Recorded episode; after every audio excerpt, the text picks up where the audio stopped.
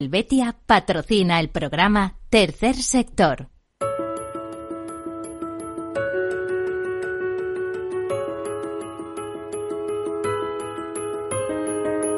Tercer Sector, un espacio para la economía social, un programa dirigido por Miguel Benito. Hola, bienvenidos, buenas. Aquí estamos en el tiempo de solidaridad, en el tiempo de economía de personas para las personas, en el tiempo de compromiso también, de todas estas cosas bonitas que supone el trabajo de tantas asociaciones, fundaciones, ONGs.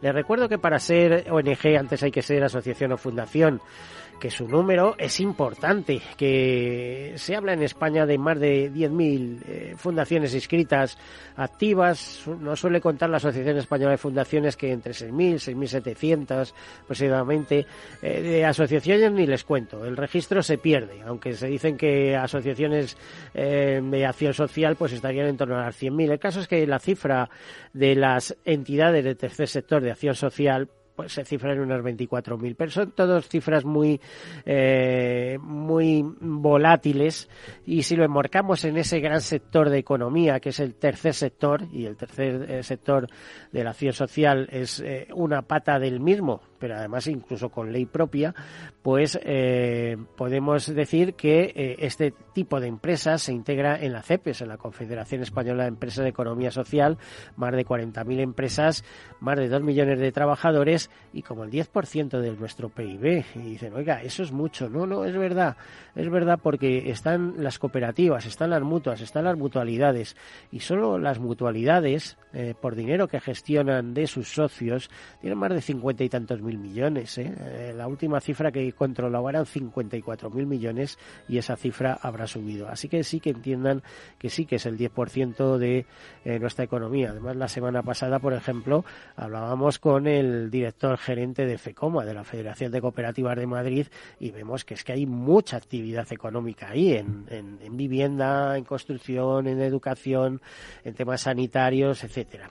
Bueno, pues todo eso es tercer sector. Les tengo que explicar que tercer sector es un sector que no es público, es un sector privado, es un sector de, empresas eh, normalmente auditadas, las, las más eh, mm, no sé cómo le diría, las más rigurosas eh, se adhieren siempre a, a, esa auditoría de Fundación Lealtad, a su vez una fundación dedicada precisamente a auditar a las, a las, a las fundaciones, ¿no?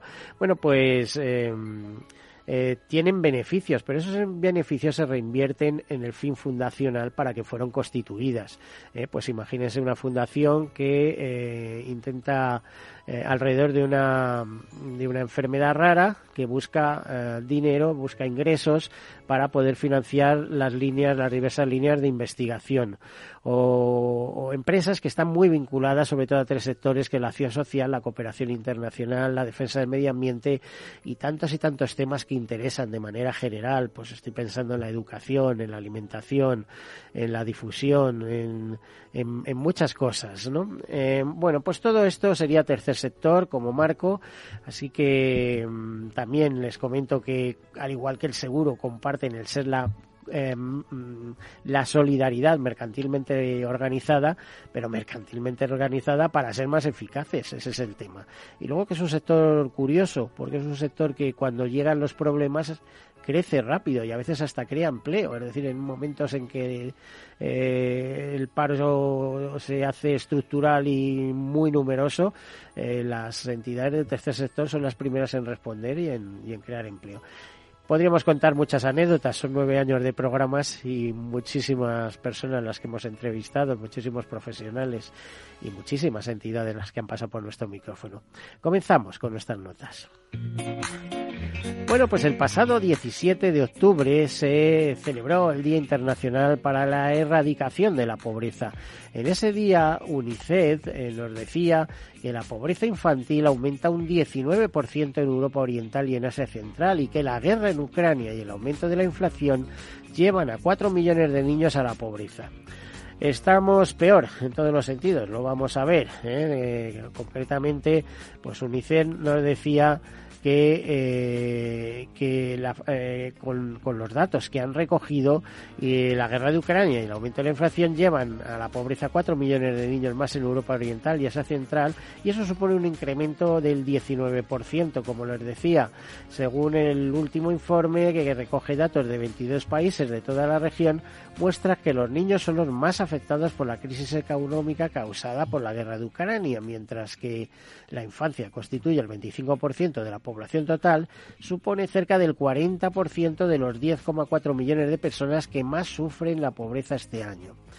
La Federación Rusa representa casi las tres cuartas partes del aumento total del número de niños viviendo en pobreza debido a la guerra en Ucrania y a la crisis del coste de la vida en la región, con 2,8 millones de niños más viviendo ahora en hogares bajo el umbral de la pobreza.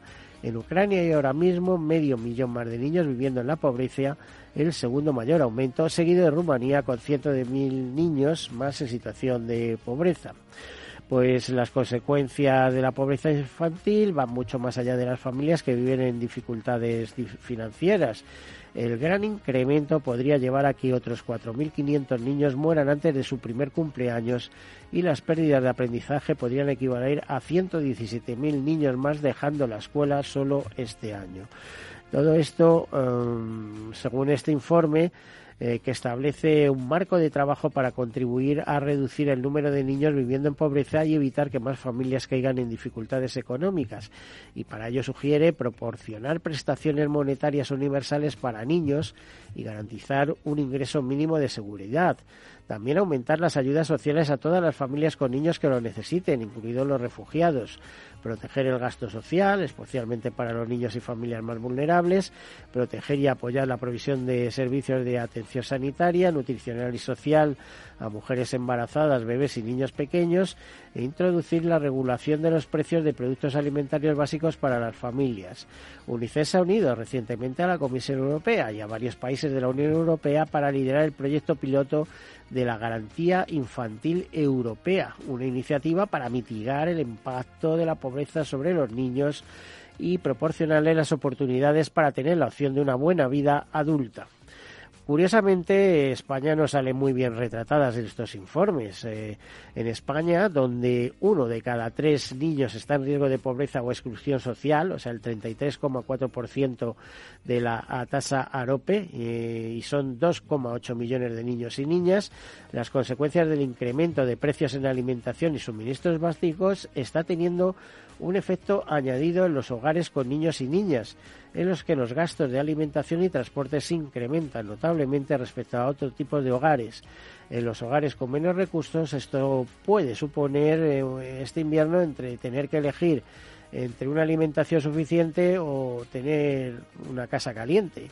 UNICEF España, junto con otras organizaciones de infancia, como la Plataforma de Infancia Save the Children, aboga por la inclusión en los presupuestos generales del Estado de una prestación por crianza universal en forma de una deducción fiscal reembolsable mucho más ambiciosa que la medida de ampliación de la deducción por maternidad de 0 a 3 años que contienen los presupuestos. Y bueno, ahí diríamos que por pedir no quede. Yo no sé si todo no sé, hay que atender a tantas cosas que es muy complicado. La verdad es que está todo tan complicado que las ONG nos están alertando, nos lo dice UNICEF, nos lo dice también Ayuda en Acción, en su, que, nos hace una relación del Global Hunger Index eh, que muestra que el progreso mundial contra el hambre se ha estancado en los últimos años. De hecho, nos dice que en los últimos siete años solo se ha reducido la puntuación en 0,9 puntos de ese índice global eh, mientras que entre los años 2000 y 2007 se redujo hasta 3,7 puntos, es decir, que vamos para atrás, para adelante, se está ralentizando, se está paralizando esa lucha que había contra el hambre, que como sabemos es uno de los objetivos de desarrollo sostenible, uno de que comprendido en la Agenda 2030. El nuevo informe sobre el Global Index por sus siglas en inglés, muestra que el progreso mundial contra el hambre se ha estancado y lo más probable es que la situación empeore ante la actual aluvión de crisis mundiales superpuestas, conflictos, cambio climático y consecuencias económicas de la pandemia del COVID-19. Son crisis que se suman a factores subyacentes como la pobreza, la desigualdad, la gobernanza inadecuada, las infraestructuras deficientes y la baja productividad agrícola que contribuyen al hambre crónica y a la vulnerabilidad. Eh, y a todo eso además eh, hay que sumarle el conflicto de Ucrania que añade una capa adicional de complejidad agitando los mercados de alimentos, fertilizantes y energía en todo el mundo. Bueno, pues como decíamos, un auténtico desastre que ya, y no son las dos únicas ONGs que vienen alertando. Hace poco un comunicado en Manos Unidas eh, incidía sobre este mismo tema y más ONGs están eh, ahora, mismo tratando también acción contra el hambre, esta importante ONG que actúa en España, importante ONG francesa, por cierto, eh, también mm, remarca mucho que la lucha contra el hambre eh, no termina de vencer, sí que hay más de 800 millones de personas en el mundo que pasan hambre. Y bueno, saltamos a otro tema y es que la Fundación Cibervoluntarios, organización pionera en el voluntariado tecnológico que ayuda a transformar la vida de las personas gracias a la tecnología, pone en marcha Transforma ONG para entidades sociales en Andalucía. El programa apoya la digitalización de las entidades del tercer sector, especialmente pequeñas y microorganizaciones, para, eh, el fin es mejorar sus capacidades de estrategia, comunicación y financiación y gestión con cursos gratuitos para el personal de las entidades que lo soliciten. Y vamos a dejarlo aquí porque vamos a meternos en nuestro tema, que es eh, un tema curioso, bonito, porque eh, hace poco se ha celebrado una jornada eh, sobre el tercer sector. Eh, una jornada de, además impulsada por la Asociación de Marketing España, pero una jornada dedicada al tercer sector. Em, tenemos con nosotros al, director general de la Asociación de Marketing de España, Víctor Conde, al que le vamos a preguntar eh, qué fines buscaba esta jornada. Buenos pues, días, lo eh, primero, ¿eh? buenas, sí, encantado, Miguel, de estar aquí contigo y con tus y con tus oyentes.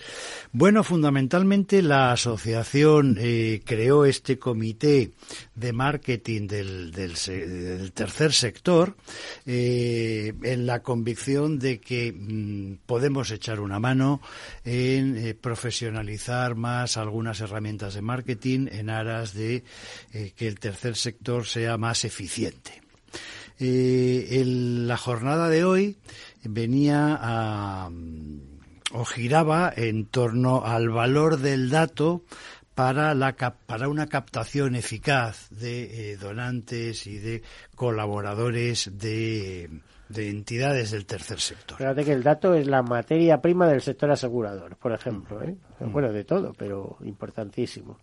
Pues efectivamente, el dato es que es la minería de datos. bueno, es al final el dato es eh, bien bien elaborado, bien transformado, es información y la información es fundamental para la toma de decisiones, con mm. lo cual pues no está no estamos diciendo nada nada nuevo, nada desconocido, pero sí que es cierto que en el tercer sector pues parece que hay eh, quizás por la atomización tan enorme que existe, etcétera, pero sí hay una eh, una falta a lo mejor de eh, utilización de herramientas y de estrategias convenientes. Eh, bueno, otra de nuestras invitadas, Maite Pinto, eh, CEO de Yucana, consultora. Tú lo ves así, que hay una falta de profesionalización en el tercer sector, pero claro, vamos a ver, a una persona que está dando comida y sirviendo platos y demás, pues no, tampoco le pidas que sepa marketing, ¿no? Bueno, buenos días, a Miguel. gracias Por, por esta oportunidad. Eh, a ver, nosotros desde el Comité del Tercer Sector de la Asociación de Marketing de España, lo que hemos intentado es, eh, eh, primero, detectar cuál es la situación del tercer sector en general y sobre todo después de la pandemia. Y el dato fundamental es que la mayor parte de las organizaciones, sean de mayor o de menor tamaño, tienen una brecha, tienen un déficit importante y a una reducción en estos últimos años en cuanto a la captación de benefactores. Es decir, en el tercer sector hay una parte fundamental de la estrategia que es la captación de recursos privados. Eh, muchas de ellas tienen recursos públicos que no suelen ser suficientes, pero necesitan para desarrollar todas esas acciones sociales, incluida pues las, personas que tienen problemas de vulnerabilidad, eh, de hambre en este caso, de trabajo, eh, en otros temas como los de desarrollo sostenible, la parte, los ODS, que decir, al final el, el tercer sector actúa en muchas partes y evidentemente el marketing entendemos que es un elemento fundamental. No es un tema de falta de profesionalización, es un tema a veces de falta de recursos, que en muchas ocasiones no, no existe ese presupuesto que nos permita hacer cosas en el marketing de otra manera y en otras ocasiones de falta de conocimiento. Maite, es que eso te iba a decir, no hay un problema de imagen de tercer sector, porque hasta ahora decíamos, bueno, todo maravilloso y tal y cual, pero resulta que también están llegando muchos inputs que cuando se requieren ayudas para el tercer sector, eh, lo que ves es que, primero se pagan las infraestructuras, los empleados, las oficinas y a veces, eh, y esto con mucho descaro, eh, ejecutivos del tercer sector eh, viajando en business, en avión. Y tú estás dando para que la gente tenga agua, tenga luz, pueda comer o no sé qué. Y entonces aquí hay un contrasentido. Fíjate que te lo está diciendo un periodista, pero claro. ¿qué no habría visto yo? Estoy de acuerdo con un matiz y es que el al tercer sector nos falta pedagogía. Es decir, hay eh, gran parte de la población que ignora exactamente qué es lo que hace el tercer sector, que por ahí a veces también viene la desconfianza. Y hoy, precisamente en la jornada, eh, uno de los elementos que se ha puesto de manifiesto es que los donantes, el perfil de donantes, sobre todo valora la transparencia. Es decir, al final tenemos que ser todos muy conscientes de que todas las entidades, que somos casi 28.000 que formamos parte del tercer sector, tenemos que hacer un ejercicio de transparencia para que podamos ganarnos esa confianza del donante. Y eso, eh, en el caso del marketing digital, gracias a eh, instrumentos como las redes sociales u otros, nos permite explicar exactamente qué hacemos y cómo lo hacemos, aparte de las auditorías y todos los sistemas que tenemos de control, que son muchos y muy importantes. Bueno, pues nuestro tercer invitado, que aquí nos eh, acompaña, Javier Ruiz, pues eh, responsable de World Vision España, director, ¿no? director de World Vision, es una ONG de amplio recorrido ¿Qué está pasando en el tercer sector? ¿Tenéis tanta falta de, donantes, como se dice? Porque claro, cuando... Fíjate, te voy a contar una cosa curiosa. Yo cuando digo que venga una ONG a eso y se entera que es una radio económica, a mí no me mandan al director general y tal, sino me mandan al, al captador de recursos, al responsable de captar recursos, ¿no? Es decir, a ver si hay alguna empresa que claro, mm, las empresas están en obligación por esas políticas SG o SG, ¿eh? de ambientales, sociales y de gobernanza, de hacer cosas y todas hacen algo.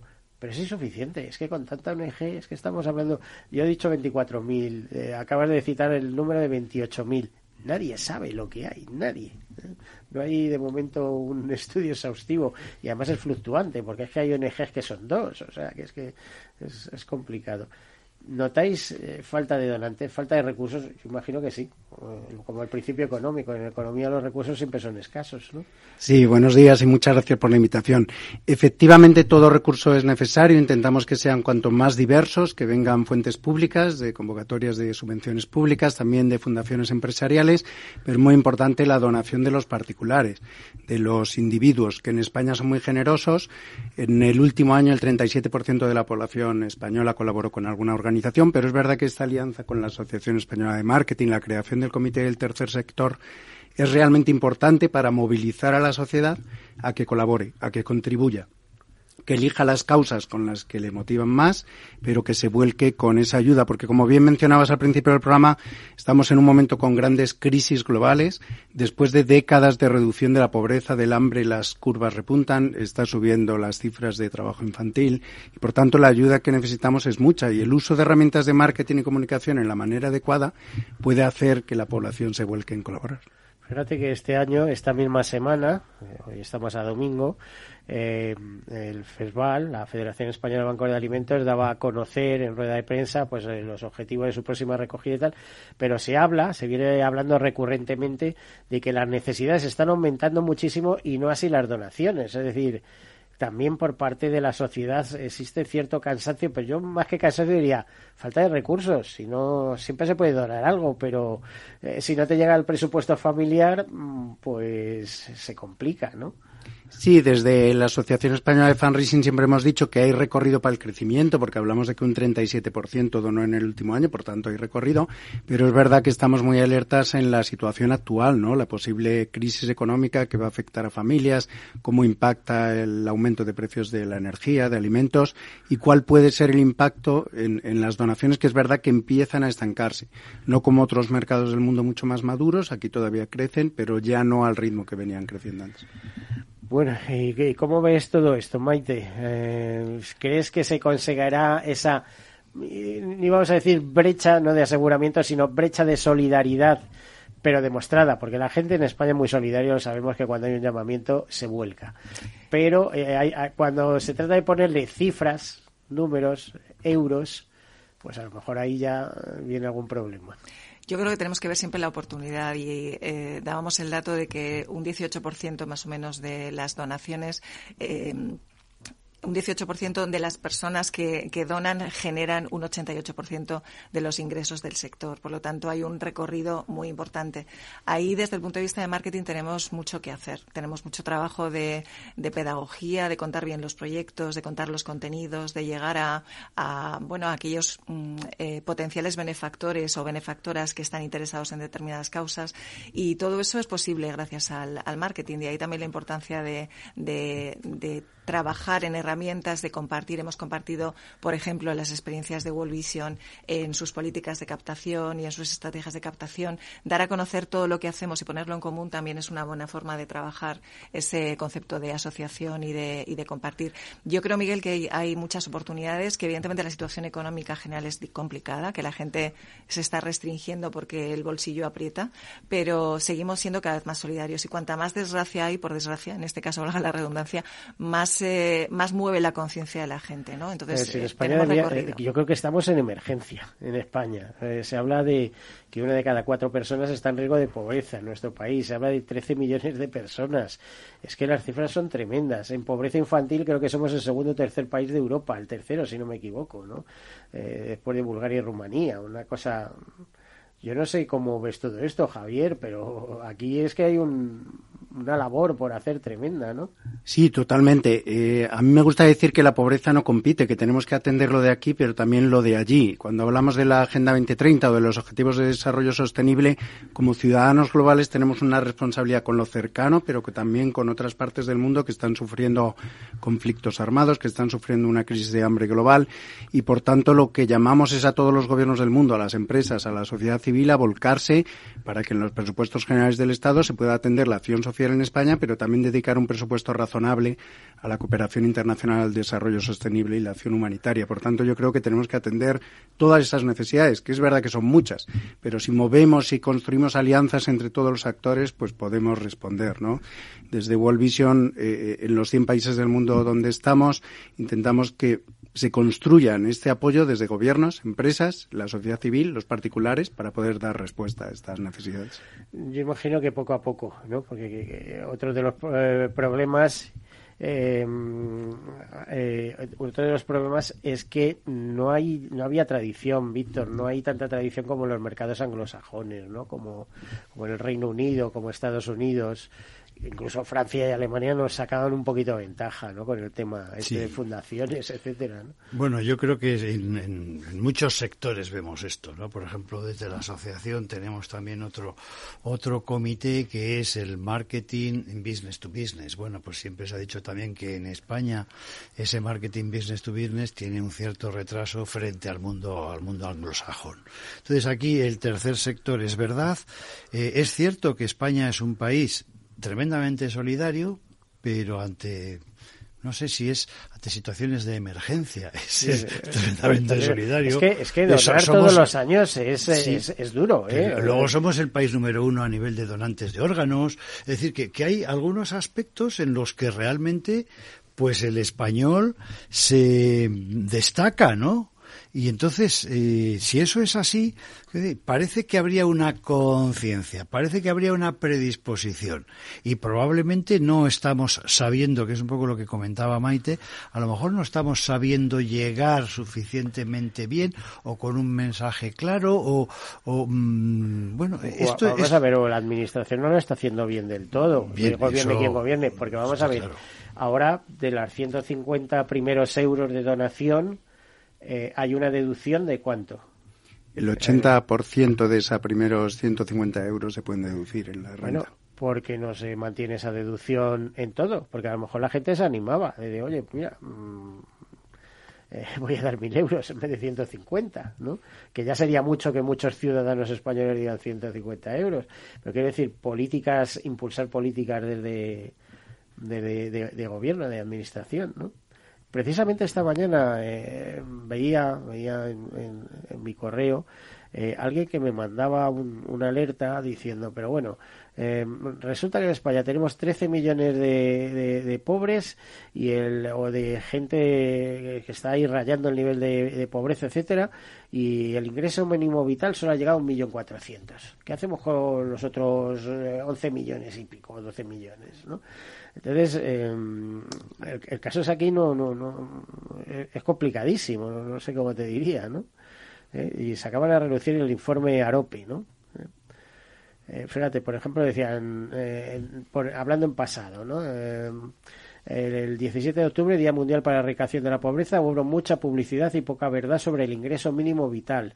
Eh, eh, dice eh, los datos más actuales sobre ingreso mínimo vital dice personas en situación de pobreza 13.181.467 personas que están en riesgo de pobreza y exclusión social dice bueno pues personas perceptoras del ingreso mínimo vital 1.400.000 ¿Eh? pues dicen, ¿y qué pasa con los demás? Porque ya sabemos que además hoy en día que encima eh, hay muchos trabajadores pobres, ¿no?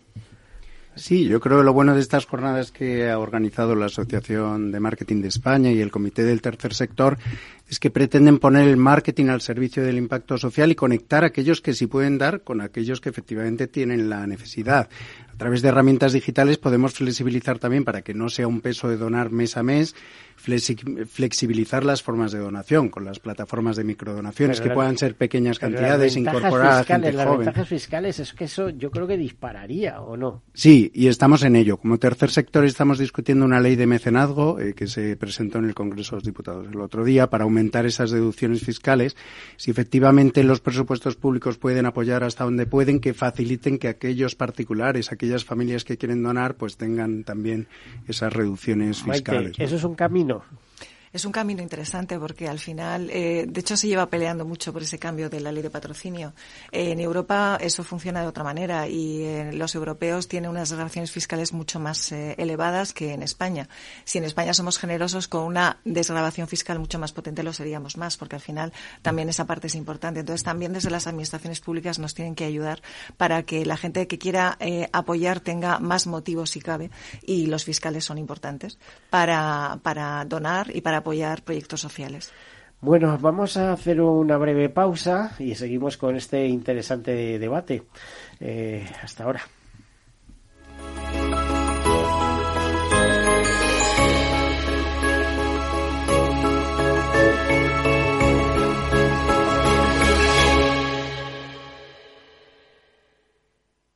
¿Sabes cuál es el mejor dial para escuchar Capital Radio? Tu móvil. Ya tienes disponibles las versiones de iOS y Android de Capital Radio. Y si quieres escucharlas en tu coche, lo tienes muy fácil. Empareja el Bluetooth de tu coche con tu móvil o tableta, entra en la app de Capital Radio y ya lo tienes. Escucha Capital Radio en digital. Y si te preguntan qué escuchas, no lo dudes. Capital Radio.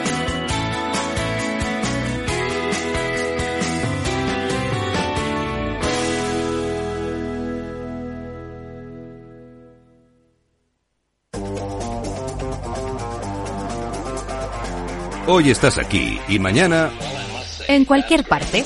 Llega a Capital Radio el primer programa sobre el metaverso de la radio. Todos los lunes a las dos y media de la tarde nos desplazamos por las ondas a diferentes universos con Selena Niezbala y el equipo de la Frontera VR. Sintoniza Metaverso en la Frontera y teletranspórtate con nosotros.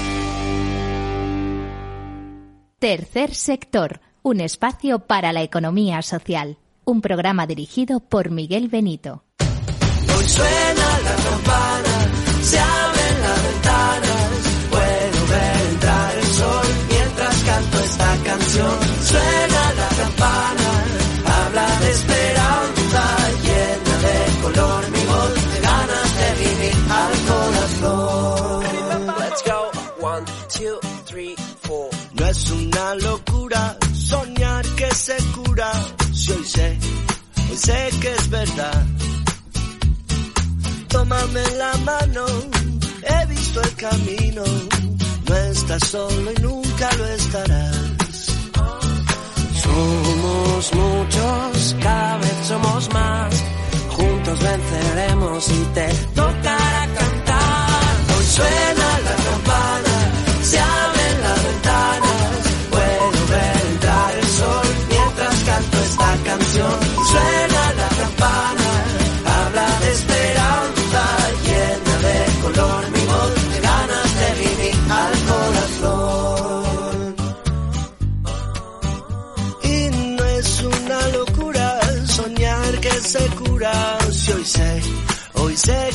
Bueno, pues con el agradecimiento de Músicos por la Salud, que de la Fundación Músicos por la Salud, que nos ha permitido que disfrutemos de este himno alegre, que es una manera formidable de empezar el fin de semana o de despertarse el domingo en este caso, ¿no?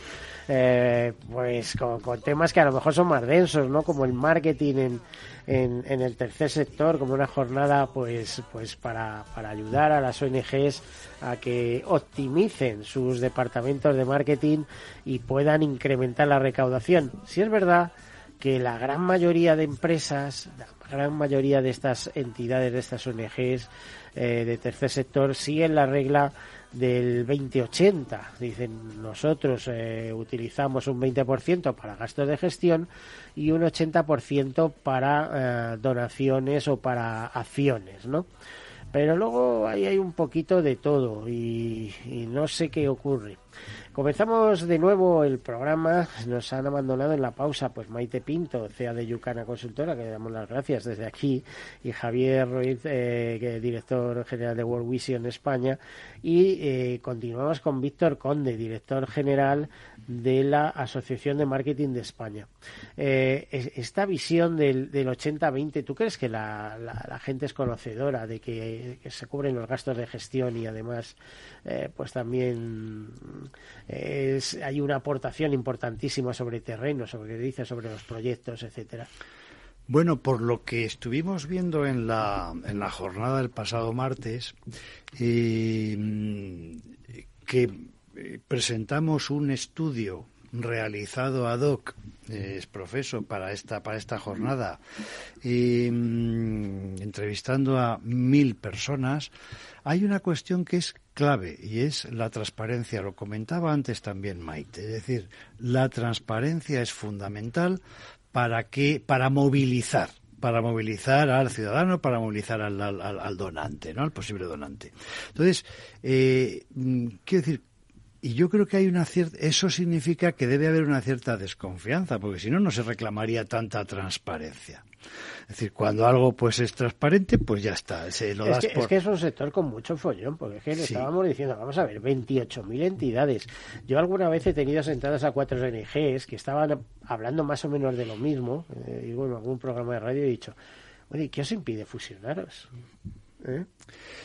Es que es una de las cuestiones que se ha suscitado en la, en la jornada del martes. Es decir, vamos a ver, eh, tanta atomización es que no beneficia a nadie. Es decir, ¿por qué no em, empieza el sector a, mm, a congregarse, a asociarse, a fusionarse. Que, te das cuenta, Víctor, que hablamos de solidaridad y aquí cada uno hace la guerra por su cuenta. que, pero bueno, si en España somos, seguimos siendo muy de reinos de taifas, ¿no? Muy, Quijotes. Y ya está. Entonces, esto, esto pasa, esto pasa en todo. Hay gente que prefiere ser cabeza de, de ratón que cola de león. En fin, todo, todo este, toda esta temática que ya es más que conocida. Pero desde luego, eh, la realidad de cualquier mercado es que hay una concentración eh, en grandes entidades y luego, bueno, pues es decir, eh, lo que no puede haber es esa atomización que existe en este momento en el tercer sector porque yo creo que no se sostiene, no, no, es sostenible. Hablando de sostenibilidad, no es sostenible. ¿no? Bueno, ¿y a, quién se le ocurre lanzar estas jornadas específicas eh, dentro de la Asociación de Marketing de España? Decir, oye, mm, el tercer sector, vamos a ello, ¿no? Hmm. Mira, eh, dentro de la Asociación de Marketing lo que hacemos es eh, estar muy atentos a donde pensamos que el marketing requiere de un esfuerzo, una ayuda de difusión, de profesionalización, etcétera. Entonces, em, se nos suscitó la idea o la propuesta de crear un comité de marketing del tercer sector. Eh, la propuesta vino de la mano de Maite Pinto y a partir de ahí lo hemos eh, gestado hace dos años y bueno, pues, eh, pues estamos en esos, todavía yo diría prolegómenos, pero ya empieza a tomar esto una cierta velocidad de crucero que mm, ¿cuál sería la vocación? Pues la vocación sería eh, tener, eh, mostrar cuáles son las buenas prácticas en la gestión o en el marketing del tercer sector, eh, cuáles son los temas más eficientes, cuáles son los temas que preocupan más a la ciudadanía y, por tanto, ir mentalizando a todo el mundo, a todos los actores de este tercer sector, de cuáles serían los caminos a seguir, ¿no? Eh, o sea, que estáis dándole forma a una plataforma, a un comité. ¿no? Sí, sí, sin duda, sin duda. Eh, desde la asociación tenemos diferentes comités de marketing. Algunos son eh, sectoriales, es decir, muy verticales, y otros son más transversales, ¿no? Eh, la verdad es que, tú fíjate la cantidad de perfiles de ONGs que confluyen en ese comité, porque es que hay unas que se dedican a recaudar para investigación médica, otros para luchar contra el cáncer, otras para luchar contra el hambre, otras por la educación, hmm. que la educación hoy en día es muy importante mm, en todos los sentidos, la educación normal, la educación financiera, la educación alimentaria, pero hay una que yo creo que todavía destaca porque es el mundo que nos viene, que nos viene, que es la, como leíamos esta, esta noticia, de eh, la, educación eh, sobre tecnologías, ¿no? sobre digitalización. Mm, ¿no? Mm. Eh, por cierto, Telefónica se ha ocupado también intensamente de, esto. Hace poco puso de manifiesto un informe sobre la digitalización en ONGs, etcétera. Así que, mm, bueno, una transformación radical un mundo quizá más inseguro, así que hay que tener seguridad en uno mismo, ¿no? No, pero es verdad que todo lo de todo lo que ha sido o lo que está siendo transformación digital eh, favorece y ayuda mucho eh, el contacto, ¿no? Es decir, al final la transformación digital lo que nos permite es estar más en contacto, más, más tiempo, de una manera más eficiente y tal. En esa medida yo creo que eh, también la información que exigimos los ciudadanos de esas aportaciones que hacemos, pues va a ir siendo más mayor y las, y las organizaciones van a estar obligadas a rendir ese tipo de cuentas de, una ya, manera ya Lo están. Por eso antes mencionaba Fundación Lealtad. Claro, las grandes pueden pasar por eso, etcétera.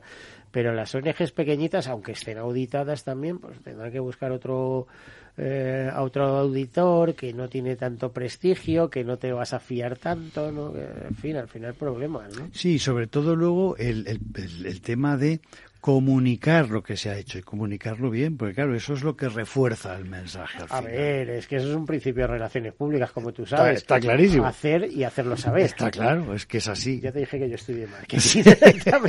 se nota, se nota.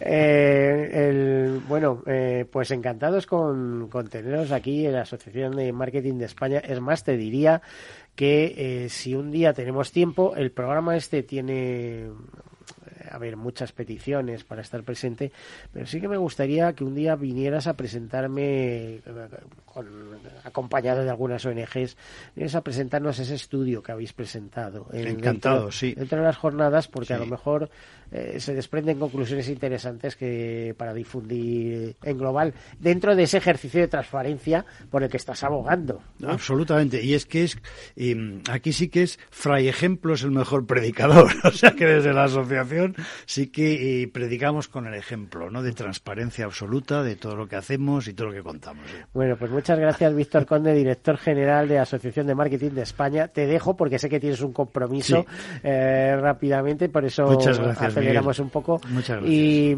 además de despedirnos, voy a pedir a, aparte de agradecer en producción a, a Miki, nuestro técnico, que cuando pueda nos repita ese himno maravilloso que tenemos eh, de, de, músicos eh, por la salud, de verdad que nos impactó el, el momento que lo escuchamos.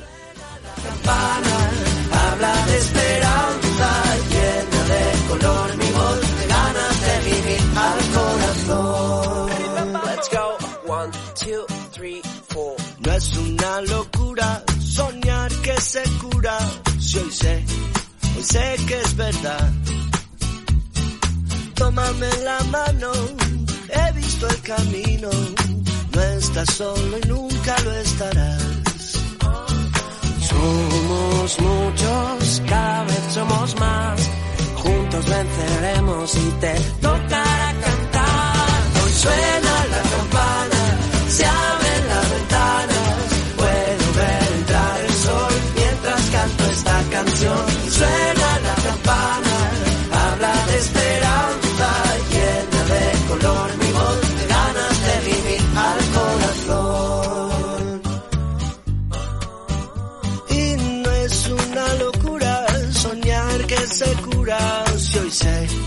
sé que es verdad. Hoy me siento fuerte, hoy doy gracias a los valientes, todos juntos llegamos hasta aquí. Hoy le gano una batalla al tiempo y a la vida. Yo me aferro, porque hoy puede, hoy puede ser el día el día en que nos toque cantar. Hoy suena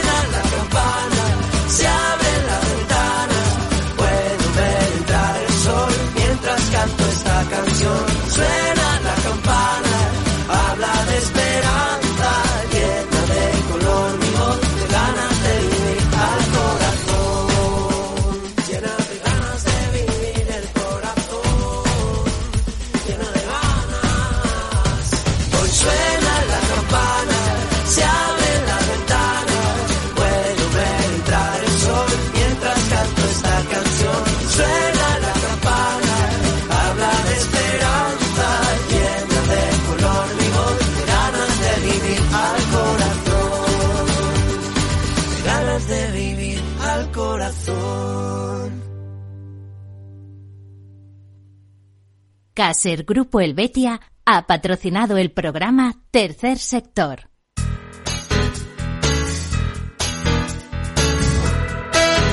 Capital Radio, Música y Mercados.